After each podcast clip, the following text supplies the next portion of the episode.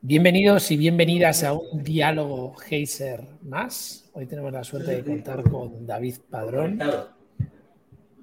David Padrón, desde luego, si no lo conocéis, pues nos ha inspirado en el foro Heiser desde la creación de la Agenda Canaria 2030 y hablaremos pues, de, esa agenda y de, y de, todos esos hitos que se han conseguido estos años, además de profesor en economía en la universidad.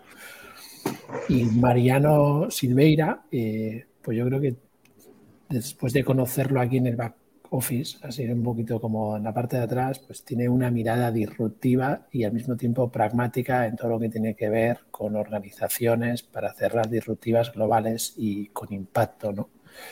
Y quiero empezar hablando de esta temática que nos trae hoy dentro del Futuros Consciente, que es transformación de las organizaciones. Y hablábamos detrás, transformación o evolución. Mariano, empieza, por ejemplo.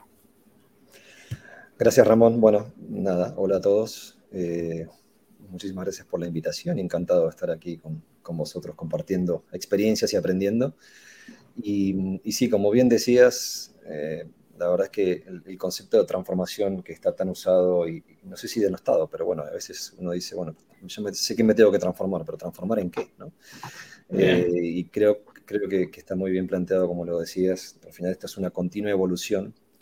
Eh, y en definitiva, por lo menos desde mi punto de vista, ah, tratando de resumirlo, lo que deberíamos de poder buscar como organizaciones, seas una organización pequeña de 5 o 6 empleados o de miles, da un poco igual el tamaño, tu historia, es tener todas esas capacidades de adaptabilidad, de, de, de, preparación de ese cambio, eh, esa flexibilidad organizativa que te permita realmente adaptarte, porque aquí lo único que tenemos seguro por delante, lo único fijo que tenemos por delante es el cambio, esa, esa, frase tan, tan usada, pero, pero realmente es, es muy cierta, muy verdad, y, y, cualquier cosa nos puede pasar. Y si en una compañía no nos está pasando nada es porque hay algo que estamos haciendo mal, o estamos en un mercado equivocado, o no nos estamos esforzando todo lo suficiente, ¿no? pero seguramente tengamos nuevos competidores eh, crisis, situaciones económicas complejas, una pandemia, nos puede pasar de todo, ¿no? Puede ser que no estemos captando el talento o se nos esté yendo, eh, que no estemos innovando lo suficiente. Entonces, de alguna forma, si queremos sacar la mejor versión de nosotros mismos, eh, no solamente como personas, sino como compañías, y dar ese máximo, esa extra milla, tenemos que tener esas capacidades muy bien preparadas, tenemos que tener esa capacidad de adaptación y de que todos nuestros equipos estén enfocados en la máxima eh, aportación de valor. Y, esa máxima aportación de valor, ¿enfocada en qué? Pues enfocada en nuestro usuario. Todos vendemos algo, vendemos productos, vendemos servicios, y esos productos y servicios le resuelven la vida, le solucionan la vida, le mejoran la vida a alguien, ¿no? a una empresa, a un usuario final. Tenemos que tener muy claro cuál es nuestra aportación de valor, eh, por qué nos eligen las compañías, por qué nos eligen nuestros clientes, y estar todo el tiempo iterando e innovando en dar nuestra máxima capacidad de aportación de valor, nuestra máxima innovación en mejorar eso, ¿no? en mejorar ese producto, mejorar esa experiencia, mejorar esa aportación de valor. Y esto es algo continuo, ¿no? es algo vivo. Y todos los empleados de nuestra compañía van a estar aportando ese máximo, ese máximo, eh, esa máxima aportación de valor en ese sentido. ¿no? cuando tienes esa dinámica de compañía es cuando estás empezando a darte cuenta de, cómo funcionan las cosas y cómo, cómo evolucionar. Gracias, Mariano. Y, David, eh, ¿Cómo, es esta evolución en el mundo de la institución pública y ciudadanía? Que a ti es lo que te ha tocado liderar estos cuatro años. ¿Cómo, se vive esta evolución continua o esta transformación si nos gustase más? Sí, bueno, la verdad es que comparto, comparto ese enfoque ¿no? de que el contexto en el que, el que nos ha tocado vivir en los últimos años yo diría, creo que además fue Bauman, el filósofo de origen polaco, pero afincado en el Reino Unido, que decía que a día de hoy nuestra única certeza es la incertidumbre, ¿no? el cambio continuo. Y por lo tanto eso reclama pues, esa, esa evolución, ese continuo, eh, estar abierto a la transformación. No obstante, después de cuatro años en, en lo público, eh, hablar de evolución dentro de las organizaciones públicas quizás a día de hoy sea forzar demasiado el lenguaje, ¿no? Yo creo que está por llegar ese momento donde desde lo público se abrace el cambio con naturalidad. Creo que a día de hoy no es, no es la situación, ¿no? Creo que es más consustancial, eh, más natural a las organizaciones empresariales del mundo privado, Hay excepciones, por supuesto, siempre todos nos gusta el movimiento inercial y salir de la zona de confort siempre, siempre cuesta, y eso incluso puede modularse en función del tamaño de las organizaciones, de su propia cultura, que yo creo que es uno de los elementos fundamentales a la hora de, de abrazar con mayor o menor facilidad ese, ese cambio y esa, esa evolución. ¿no? Yo creo que en ese proceso de transformación barra evolución hay varias fases en donde las organizaciones las tienen que tener muy claras. La primera es, evidentemente, ser capaces de visualizar que hay un momento de cambio, que es necesario esa transformación o esa evolución. ¿no? no todas las organizaciones tienen la capacidad de identificar ese momento de cambio, sea de mayor o menor calado. Una vez hayamos identificado eh, esa necesidad de cambiar, de, evolucionar, pues evidentemente lo que, lo que corresponde es tratar de hacer un diagnóstico de cuáles son las tendencias, las fuerzas subyacentes, para saber cuáles son los escenarios futuros, y lo pongo en plural de manera intencionada, porque no hay certeza, eh, más verosímiles, más probables, ¿no? Y dentro de esa amalgama de escenarios posibles, pues tratar de ver dónde creemos que podemos y queremos estar, ¿no? Yo creo que esos son los tres momentos los tres momentos fundamentales, con lo cual esto último también requiere de un mínimo de, de metodología y de capacidad, ¿no? que tampoco todas las organizaciones creo que sepan. Pero lo más importante para mí, y creo que en eso ya se adelantó Mario, es el propósito. O sea, cambiar para qué y el propósito. Y bueno, yo creo que a día de hoy, eh, en función de lo que me ha tocado vivir estos cuatro años y lo que hemos intentado inculcar, no solo dentro del gobierno, sino al resto de, instituciones públicas, cabildos insulares, ayuntamientos, universidades, sector empresarial, que ya iban adelantados mucho frente a lo público, es que el nuevo propósito tiene que ser una función multiobjetivo que no solo tiene una dimensión económica, sino que tiene una dimensión ambiental, que tiene una dimensión social. Hablamos de valor compartido. Yo creo que eso podría ser un poco ese cambio de Chile y quizás después pues, podamos ahondar un poco en esta cuestión. Justo en esta intervención has, para mí tocado puntos importantes como es la cultura. ¿no? La Agenda Canaria 2030 ha puesto la cultura como uno de los pilares.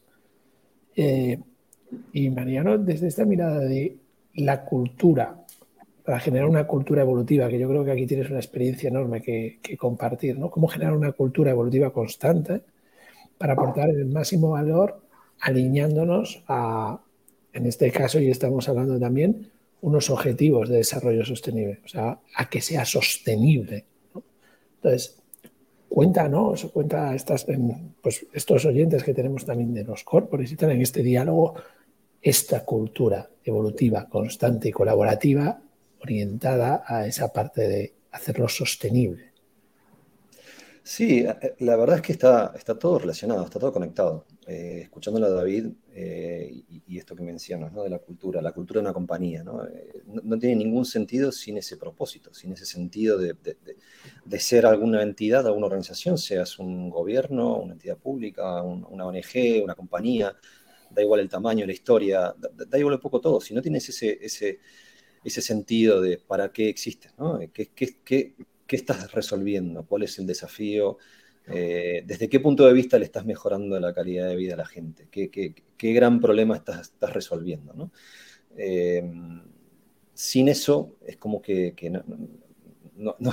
vamos vacíos, ¿no? vamos, vamos sin, sin rumbo, pero como decía, está todo conectado. Entonces, de alguna forma, si tú quieres que toda tu, corporación, todo tu equipo eh, esté, alineado dentro de esos objetivos, alineado dentro de esa cultura corporativa que la respira, la, respire, la viva, eh, bueno, pues de alguna forma eh, tiene que haber un alineamiento perfecto, ¿no? Tiene que haber ese sentimiento de pertenencia, de, querer estar cambiando algo.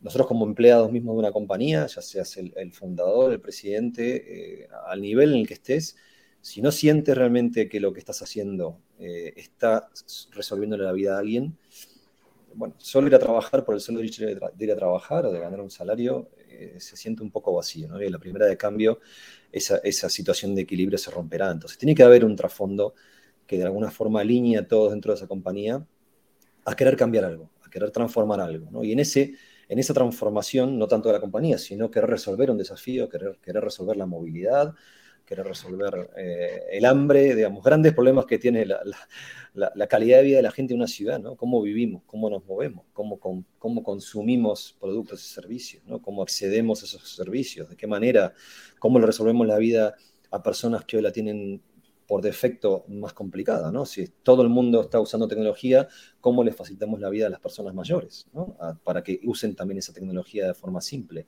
a las personas ciegas, a las personas con, determinadas discapacidades, todo tan complejo, pero que de alguna forma estamos resolviendo, estamos solucionando ese desafío, ¿no? Entonces, eh, la gente que trabaja dentro de ese proyecto se tiene que sentir motivada, se tiene que sentir inspirada. No solamente estamos transformando algo, sino que lo estamos haciendo de una forma sostenible. Sostenible no desde el punto de vista medioambiental, sostenible desde el punto de vista de que hay un solo camino eh, por el cual se pueden hacer bien las cosas. Seguramente el destino final lo justificará, pero no, no cualquier camino será válido. ¿no? Hay que respetar las reglas, hay que tratar de acompañar a todos, hay que ser parte de esa sociedad y sumar, sumar un impacto positivo.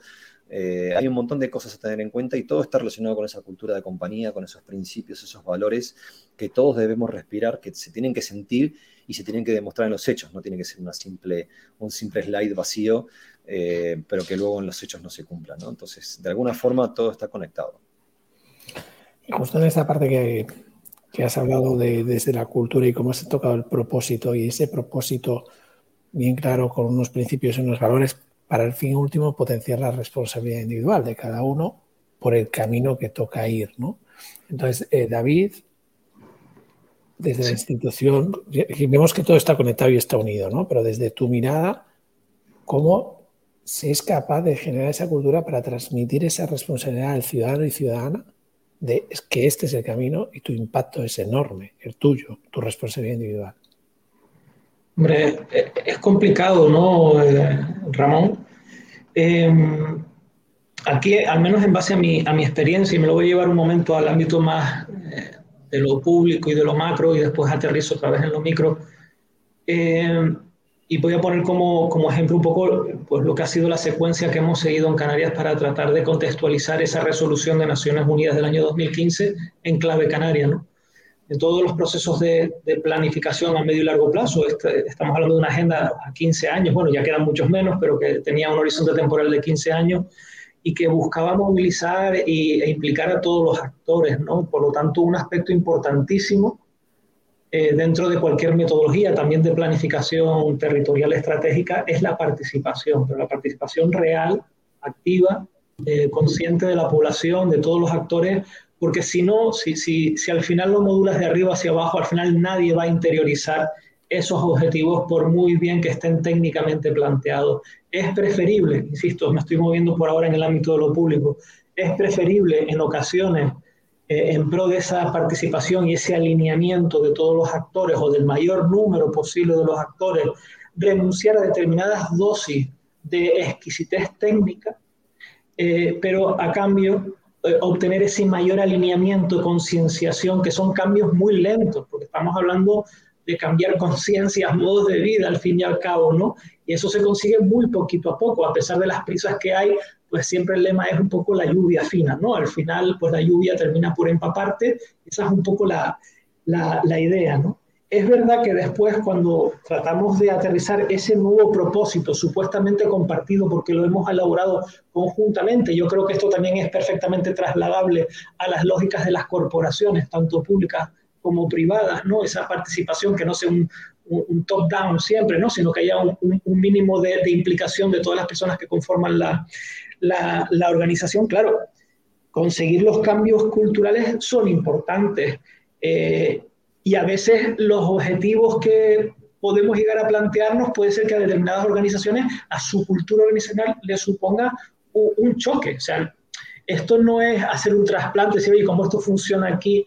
Lo voy a llevar a este otro espacio, porque la cultura, que no deja de ser más que una institución informal, hay que conciliarla también con las instituciones más formales, con los cambios normativos, reglamentarios. Entonces, cuando tú tratas de imponer un marco normativo nuevo en lo formal, leyes, normas, y eso choca con la cultura, por ejemplo, la cultura del sector público, eso es muy complicado de, cambiar, ¿no? Entonces, eso tiene una serie de, de, tiempos que, que, hay que saber respetar. Creo que esos tiempos son más rápidos en el ámbito de lo privado que en el ámbito de lo público. Igual no quiero denostar lo público, que quede claro, pero creo que a día de hoy, al menos en, España, eh, tenemos muchos ejemplos de que efectivamente la velocidad de cambio, esa flexibilidad para abrazar eh, desde el ámbito de las organizaciones públicas esas tendencias, esa evolución continua, pues es más difícil de, conseguir. ¿no? Y, yo creo que hay muchos ejemplos, ¿no? Es decir, porque en todas las economías, da igual que sean países o regiones, siempre hay ejemplos de empresas que son líderes en, innovación, que es un tema, hablar de cambios, hablar de innovación también, ¿no? Son líderes, pero lo que habrá que preguntarse es por qué hay regiones o países donde hay una mayor proporción de empresas que abrazan más rápidamente la innovación. Entonces, eh, siempre encontremos organización que internamente tiene una cultura que lo abraza, pero no son mayoría, en otros sí. La pregunta es, ¿qué pasa en el entorno fuera de la organización que está catalizando o impidiendo que este tipo de eh, empresas sean excepcionales o mayoría? Eso es lo que tendríamos que también ver, no solo verlo como un tema puramente interno de una organización, sino que nos compete a todos y a todas. Eso tiene que ver con el marco institucional, entre otras cosas, cómo creamos ese ecosistema. Ahí las alianzas público-privadas son cruciales para tratar de generar un terreno de juego que sea más favorable a ese cambio, esa innovación en pro del desarrollo sostenible, innovación de impacto, si queremos llamarla, ¿no? Eh, y no sea reacia, que sea como un mastodonte que le cuesta, que le cuesta moverse, ¿no? Creo que esa cuestión también es importante. Ramón, ahí si me permites, por conectar un poco con esto que decía David, me parece súper importante, ¿no? Y cuánta razón tiene, en definitiva, eh, por comparar por mercados regionales, ¿no? Hablamos de, China que va a su velocidad y de una manera, ¿sí? Eh, y sin querer meterme en geopolítica, ¿no? No soy experto, pero claramente vemos la cantidad de, cientos de miles de ingenieros y cómo, cómo gestionan determinados temas de innovación y tecnología, pero de una manera en la que no compartimos. Estados Unidos en otra posición y Europa eh, tratando de definir un poco hacia dónde. ¿no? Eh, yo he participado, por suerte, en algunos de esos proyectos de tratar de buscar esa innovación, de tratar de simplificar cosas. ¿no? Y eso lo vemos sin, sin ni siquiera mirar a Europa, mirando a España, mirando a las comunidades autónomas. Es tan complejo, ¿no?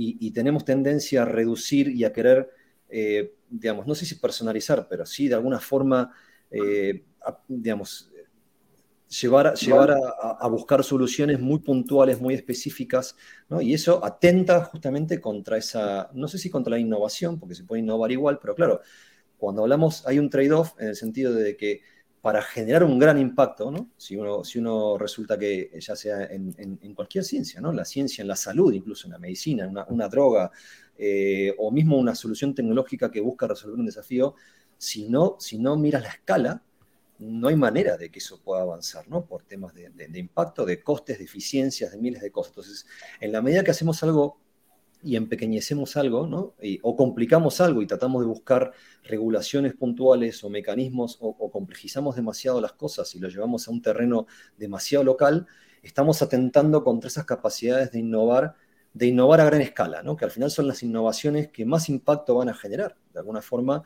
eh, cuando una compañía crece, cuando una compañía empieza a ser realmente grande, empieza a generar ese impacto que se siente, ¿no? que, empieza a ser, eh, que, empieza a resolver la vida a muchas más personas eh, y donde empieza a tener sentido ese propósito original del que decíamos, ya sea un tema de movilidad, ya sea un tema de salud, ya sea un tema de energía limpia, eh, hay infinidad de desafíos que son tan globales, tan grandes y tan complejos que tenemos esa tendencia a, complicarnos la vida a nosotros mismos, ¿no? Entonces, la simplicidad creo que es un, factor, un factor fundamental que favorece la escala y favorece que la innovación realmente tenga un impacto mayor.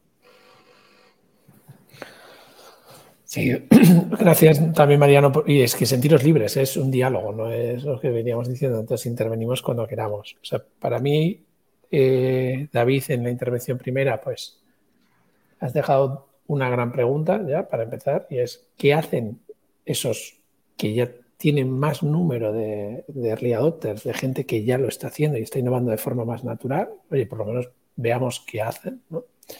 Eh, después, las alianzas estratégicas, eh, público-privado. ¿Por qué nuestra cultura, mm, mm, esta alianza estratégica cuesta? ¿Por qué se sigue entendiendo la negociación de gano y pierdo? Y, es eh, profundizar un poquito más para rascar dónde está el problema, ¿no? y después has hablado, Mariano, de lo complejo. lo complejo de por sí que se ha hecho un sistema, pero lo complejo que somos nosotros como seres humanos. Es que de por sí somos complejos, ¿no? Y como la tendencia después a buscar la, sencillez, la simplicidad en estas cosas que poder poner para llegar a, generar ese cambio que has dicho que se puede conseguir. Entonces, en esta pequeña intervención que acabáis de hacer otra vez, yo le quería meter también ahora, teniendo en cuenta esto, y sabemos que tenemos que, porque ha dicho otra cosa David que me parece rescatable todo 100%, que es, oye, tenemos que, en ¿para qué es equilibrar conciencias? Evolucionar y equilibrar conciencias. ¿Sabes? es que has dicho esa frase y no la podemos dejar escapar, ¿no? Estamos para evolucionar y equilibrar las conciencias y, ir, a, ir todos en, esa, en ese camino, ¿no? Vale, desde aquí, ¿qué papel juega la tecnología? Si vamos todos unidos ahí, también la tecnología la metamos. ¿Qué papel viene a jugar? En, lo público, en, en, el aprendizaje universitario, David, que también está, ¿qué papel juega? Hombre, bueno, déjame primero que, que, que, porque salió una idea que es el tema de la, de la, sencillez o la simplicidad, y la verdad es que no tengo tan claro, o sea, creo que sé por dónde iban, sobre todo eh, eh, ¿no? Eh, porque me imagino que estará pensando en la simplificación administrativa, en la sencillez de los marcos regulatorios, me imagino que vamos un poco por ahí, pero cuidado porque a lo mejor soy víctima de, la última lectura que he, comenzado, que es un libro de Daniel Inerirati, que es teoría para una democracia compleja y su tesis, todavía voy por la página 30 y poco, pero su, su, tesis es precisamente que uno de los problemas que tenemos que están debilitando nuestras democracias a, día de hoy, ese aumento de la conflictividad y que se esté denostando las democracias, se estén poniendo en tela de juicio, es precisamente que se ha impuesto una teoría de la sencillez. El simplificar el tratar de ofrecer lecturas o diagnósticos sencillos a realidades que son muy complejas y que por lo tanto lo que necesitamos es tener teorías complejas y para atender esos problemas complejos. ¿no? el, el, tema que nos están planteando hoy aquí es un tema tremendamente complejo, ¿no? es el tema de la necesidad de abrazar la transformación, ya no solo desde las organizaciones, sino como colectividad, eh, además con un propósito que es el propósito de, de, del desarrollo sostenible. ¿no? Entonces, claro, eh, tema eh, complicadísimo, ¿no? Y hablar de, de, esa transformación es hablar, ya voy llegando al tema de la innovación, ¿no? Un, tema, el de la innovación, que tampoco es un tema muy, muy bien eh, entendido, ¿no? ¿no? ¿no? todos entendemos lo mismo por innovación. Quizás parte de culpa lo tenga en buena medida que en sus orígenes la innovación ha sido, mm, digamos que conceptualizada por ingenieros, que no tengo nada en contra de los ingenieros, pero lo que quiero decir es que es una definición muy de economía industrial, de la era industrial. Canarias nunca tuvo, el desarrollo de Canarias se saltó a la industrialización por circunstancias evidentes. Hemos pasado del sector primario al sector terciario. Claro, cuando yo trato de medir en una región como Canarias su innovación con unos estándares que están pensados desde economías industriales, pues evidentemente salimos mal en la foto, porque la innovación es algo más que innovación tecnológica pero las definiciones que se nos han dado son más de innovación tecnológica, muy vinculados al sector bienes, concretamente al sector industrial. ¿no? A mí me gusta mucho una definición de innovación que da la Fundación Cotec, que es básicamente un cambio basado en el conocimiento que aporta valor. ¿no? La innovación como un cambio intencionado, por tanto, porque se apoya en el conocimiento que aporta valor. Eh, y el conocimiento no necesariamente tiene que ser un conocimiento científico.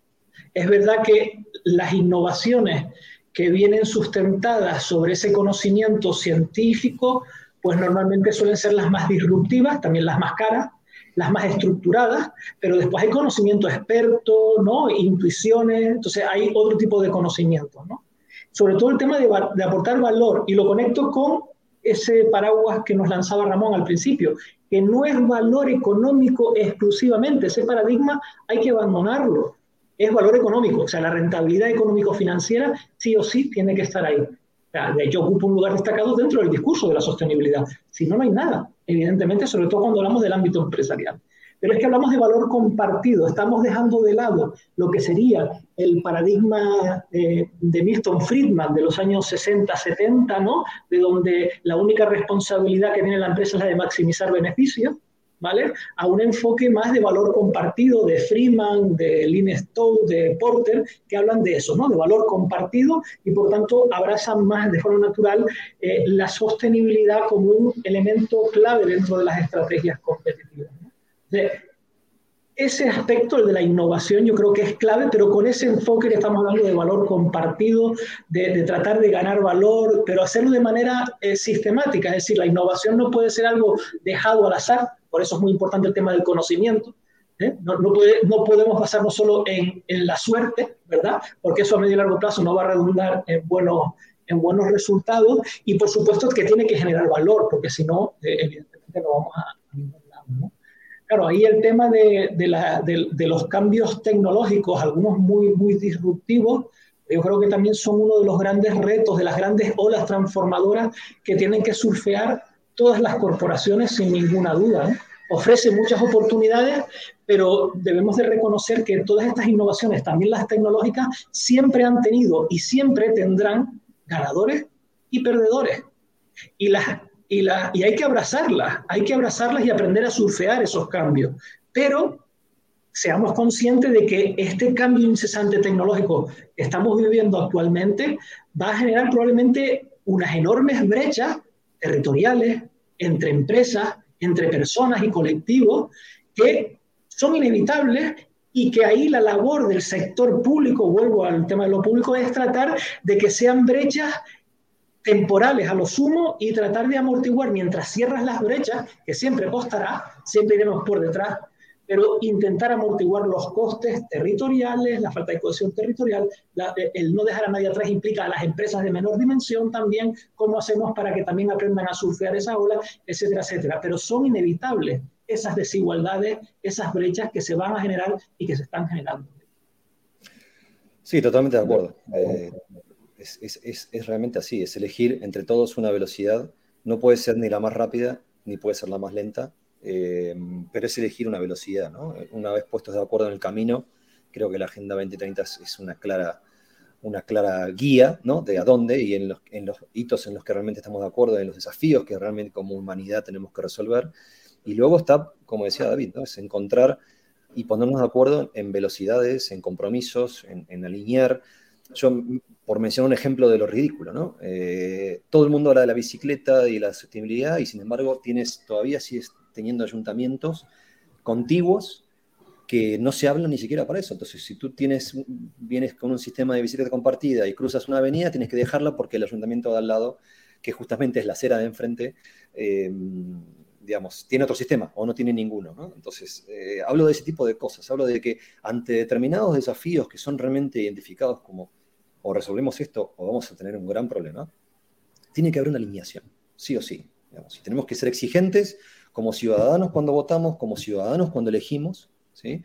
Eh, cuando elegimos compañías, cuando elegimos marcas y los servicios que consumimos, y tenemos que exigir eso, ¿no? Tenemos que exigir que el impacto eh, que se esté dando eh, a la hora de consumir esos productos o servicios sea o neutro o positivo, ¿no? hablando de neutralidad, hablando de, de, neutralidad en carbono, hablando de cualquiera de esos impactos, ¿no? Que, que, no se esté dejando al, mes, al más débil o, a una minoría detrás, eh, que realmente vayamos todos juntos al mismo lado, pero que vayamos. ¿no? Y, un poco conectando con tu pregunta, Ramón, de la tecnología, y por seguir con el hilo, al final la tecnología es un facilitador, es una herramienta. Recién decía David, hablaba del valor. Eh, por eso yo arranqué al principio hablando del valor. Todas las compañías, da igual el tamaño que tengas, da igual la historia que tengas, si tienes 150 años o acabas de nacer en un garaje eh, con una idea entre dos amigos, da un poco lo mismo. En definitiva, siempre que tú tengas claro cuál es el valor, primero que como marca estás comunicando. Fíjate que arrancamos con tus valores, principios, con tu marca, tu comunicación, esto, este es, esto es lo que yo prometo, ¿no? Este es, este es mi, mi, valor, lo que yo te voy a ofrecer a ti si tú me eliges, ¿no?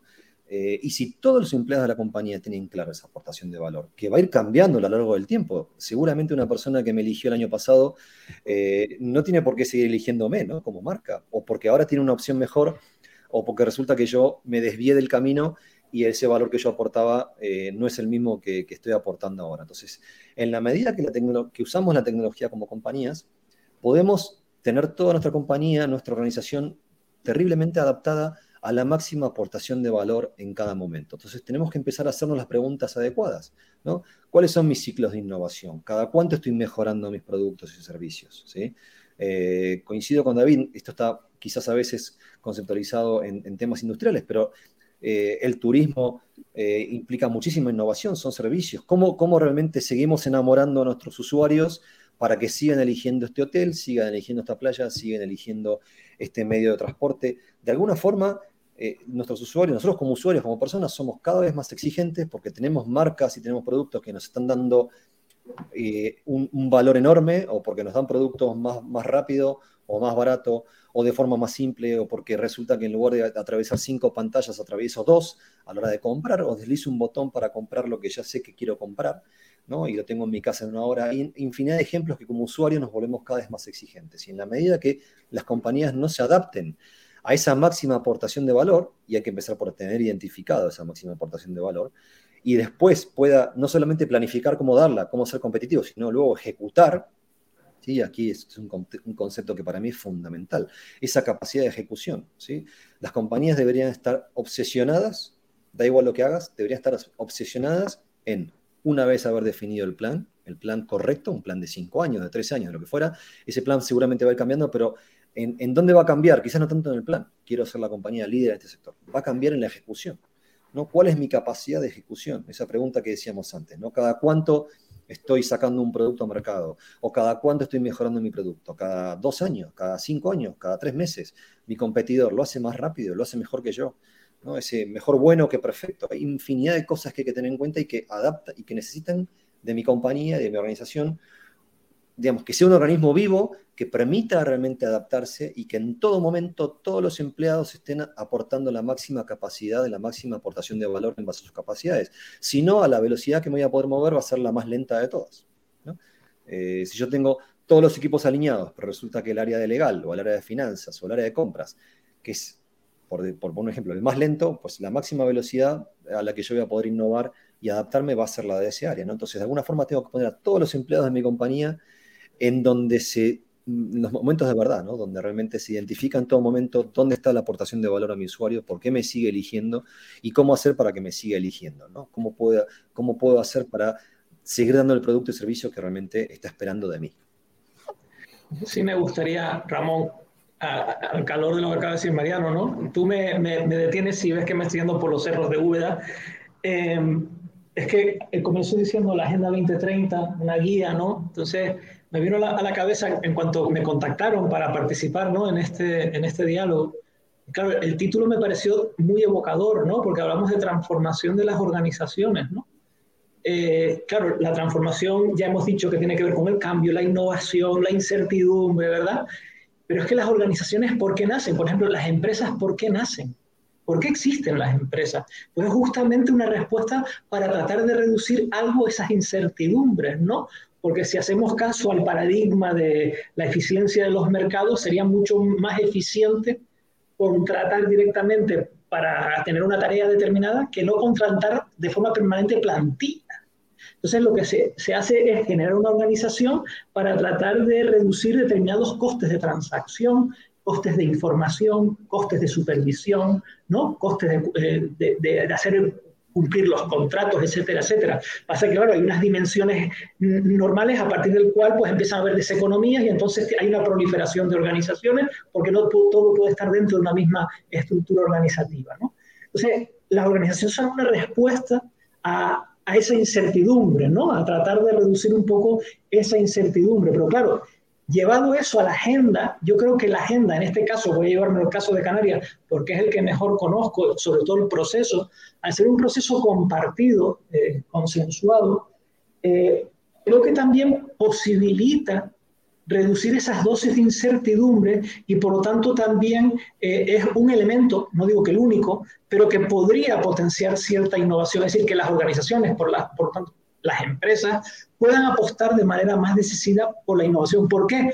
Pues porque ya estamos diciendo que, mira, hay una agenda internacional que surge del reconocimiento que hay un complejo mosaico de riesgos que nos afectan a todos y a todos, económicos, sociales y ambientales, que los territorios hemos tenido el mandato de adaptar esa propuesta, esa guía de Naciones Unidas, que lo plantea en términos planetarios, adaptarlo a las circunstancias particulares de cada territorio, y eso es la Agenda Canaria 2030. Por tanto, estamos, supuestamente tenemos una hoja de ruta que nos permite hablar un mismo lenguaje en Canarias y enfocarnos a objetivos compartidos. Es decir, estamos reduciendo un poco la incertidumbre respecto a las a los futuros inmediatos a los que aspiramos llegar. Yo creo que eso al menos reduce un poco el ruido y por lo tanto debería de entenderse también como un elemento facilitador si realmente todos estamos. Es decir, ah, pues quiere decir que el gobierno de Canarias, su marco normativo va a ir enfocado a esto y que las universidades y que el sector empresarial privado, el sector empresarial público, los ayuntamientos, vamos todos ahí. Entonces, más o menos, no solo encauzamos un poco las líneas de los futuribles ¿no? más, más previsibles, sino además también facilitamos las alianzas, porque estamos enfocados a la consecución de los mismos objetivos. Yo creo que si tuviese que subrayar alguna virtud asociado a los procesos de localización de la agenda que realmente han tenido detrás un proceso participativo y de planificación, es que permiten reducir un poquito esa incertidumbre eh, que es eh, eh, de, nuestro sistema y por lo tanto que las respuestas colectivas sean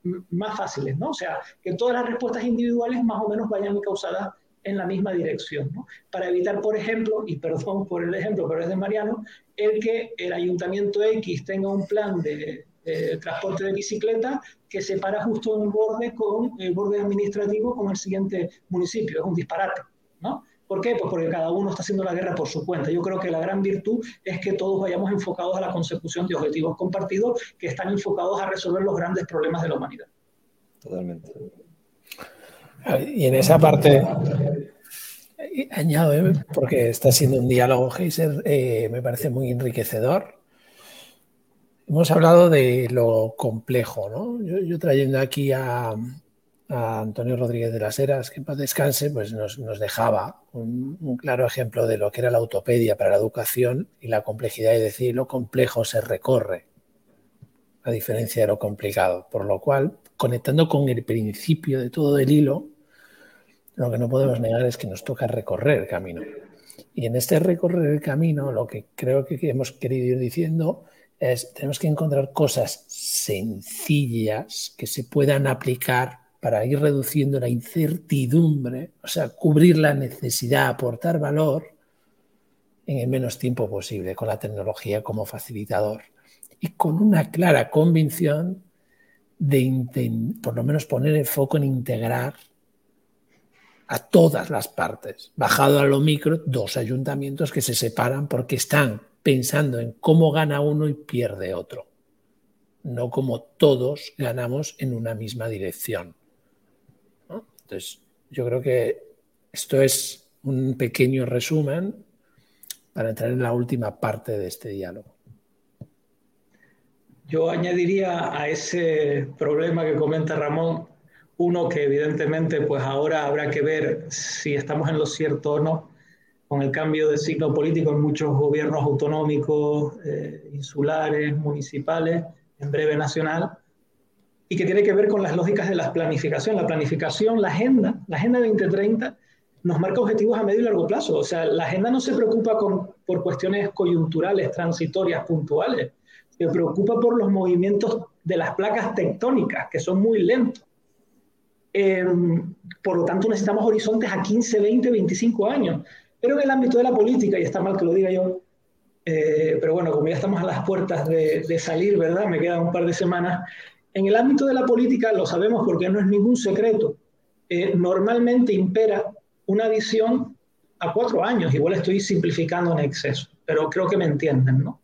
De tal manera que son horizontes temporales que debido a la cultura partidista que tenemos de, de, cuando entra un gobierno, pues se mete todo en un cajón simplemente por el mero hecho, porque lo que venía de atrás era de otro signo político, pues eso no ayuda a los ejercicios de planificación. Y la resolución de los problemas estructurales llámese mundo, llámese Europa, llámese España o llámese Canarias, requiere de planificación que trasciende un horizonte temporal de cuatro años. Necesitamos gobiernos capaces de entender esas lógicas y que por lo tanto superen el reto de la intertemporalidad. Acometer, enfrentar con garantías de éxito estos problemas reclama que en donde tenemos claro un diagnóstico, no estemos haciendo un juego torticero partidista que al final pues limite nuestra capacidad de, transformación y de mejorar al final el bienestar y la prosperidad de, nuestra gente, ¿no? De, las personas, de las generaciones presentes, como diría Naciones Unidas, y de las generaciones futuras. Yo creo que ese elemento también es importante tenerlo en cuenta, ¿no? porque a veces uh, la parte técnica de planificación choca con las lógicas de funcionamiento de los partidos políticos. Sí, fíjate ahí, David, y pasa Mariano, porque me parece que le das un hilo conductor y es decir, ¿quién, qué político, partido político viene a hacer ese cambio radical de raíz sabiendo que a los cuatro años pierde, igual que en una organización, ¿no, Mariano? Cogemos a un presidente para que venga a revolucionar esto sabiendo que se va y se va a ir no bien visto, pero había que hacer un cambio radical. Entonces, ese es el primero ¿quién, quién va a hacer este papel? Porque toca. Entonces, Mariano, ¿esto cómo se hace en, otro, en, este área más privada? Sí, a ver, yo creo que desde lo personal em, va de uno mismo, ¿no? Decir, bueno, pues primero eh, la incomodidad, el salir de la zona de confort es clave, ¿no? Eh, hay que hacerse las preguntas incómodas. Eh, y si tú realmente quieres cambiar las cosas y, apuntar eso que decíamos antes, ¿no? De, seguir siendo la mejor versión de uno mismo, bueno, pues eso tiene, tiene consecuencias. a veces la verdad y, ese tipo de cosas, eh, bueno, pues son, son difíciles, no todo el mundo las acepta, no todo el mundo eh, le agrada, pero, pero bueno, pero es así, ¿no? Es dura y no, y no, no hay otra manera de hacerlo, ¿no? Y los cambios, como decíamos antes, eh, tampoco se puede pasar una, una, pisonadora hablando de una compañía, la, la, compañía la tienes que transformar, la tienes que, la tienes que adaptar con los recursos que tienes. Eso es fundamental, porque seguramente que son todos recursos extremadamente válidos y valiosos. Quizás lo que le falte es motivación, o le falte mm. claridad hacia dónde hay que ir, o cómo ir, ¿no? Pero fíjate un ejemplo, o sea, podemos tener una persona, no, no, por la edad, eh, yo no me considero una persona joven, depende del espíritu, ¿no? Pero podemos tener una persona que hace 30 años está en una compañía y pensar que esa compañía, desde el punto de vista tecnológico, no está preparada, y sin embargo esa persona como usuario en su vida privada es un consumidor de tecnología eh, como el mejor. ¿no? ¿Y por qué no podemos darle las herramientas y las capacidades y tomar en cuenta esas capacidades con esa misma persona dentro de mi organización, que seguramente va a tener una aportación de valor máximo? Por eso decía que es clave que todas las personas que tengan las compañías, olvidémonos del concepto de persona, pensémoslo desde el punto de vista de capacidades. ¿no? Hay gente creativa, hay gente que planifica, hay gente que tiene una capacidad financiera enorme, hay gente que tiene una capacidad de, ordenar y de minimizar los riesgos. Todas esas capacidades tienen que estar alineadas, trabajando por proyectos, ¿sí? Todas las capacidades vinculadas tienen que estar pensadas en proyectos pequeños, proyectos cortos, pero todas enfocadas en la máxima aportación de valor para el desafío que estoy queriendo resolver. Que no voy a querer resolver la, la falta, la escasez de agua en el mundo, no, voy a querer resolver oye, que el servicio de atención al usuario de mi compañía está fallando porque no doy, porque no identifico bien. Bueno, pues, ¿cómo nos enfocamos en eso? Y en lugar de enfocarnos en 50 cosas, enfocémonos en 4 o en 5. ¿no? Y esas 5, que son la máxima prioridad absoluta, no para mí, no para mi compañía, sino para nuestros usuarios. ¿sí? Esa es una distinción clave. ¿no? No, no, no hay que ponerse uno por delante, sino hay que poner el usuario por delante y alinear luego todas esas prioridades en base a esa a esa, a esa digamos, solución, a esa por máxima aportación de valor. Y irá cambiando, y en la medida que nosotros nos volvemos una compañía mucho más dinámica y mucho más ágil, el concepto de agilidad es fundamental, es clave, eh, vamos a ser cada vez mejores y vamos a sentirnos cada vez más motivados, cada vez más valorados internamente dentro de una, una compañía, eh, empoderar a las personas, ¿no? Romper esas estructuras piramidales donde las decisiones van y vienen, suben y bajan, se hacen inviables, no tiene ningún sentido, no puede estar cuatro años para terminar un proyecto cuando en cuatro años cambió todo tanto que, ya pasas a ser totalmente irrelevante. Entonces, es un cambio cultural, primero desde uno mismo, estar dispuesto a, hacerse las preguntas incómodas, a salir de la zona de confort, a aprender cosas nuevas, a no haberse quedado estancado y a dar lo máximo de uno mismo. Eh, y después como compañía, como organización, seas un gobierno, una administración, eh, lo que seas, seguramente vas a poder hacerlo de una forma mucho más rápida, más ágil, de máxima aportación de valor y de sostenibilidad.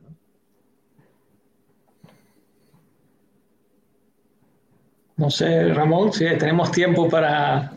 Yo creo que un cierre, ¿no? Nos da tiempo al cierre. Yo creo que el cierre de cada uno, porque da igual 45 que 49. Sí, hagamos el cierre concreto donde eh, pensemos en aportar ese valor resumido al, oyente que tanto hemos hablado.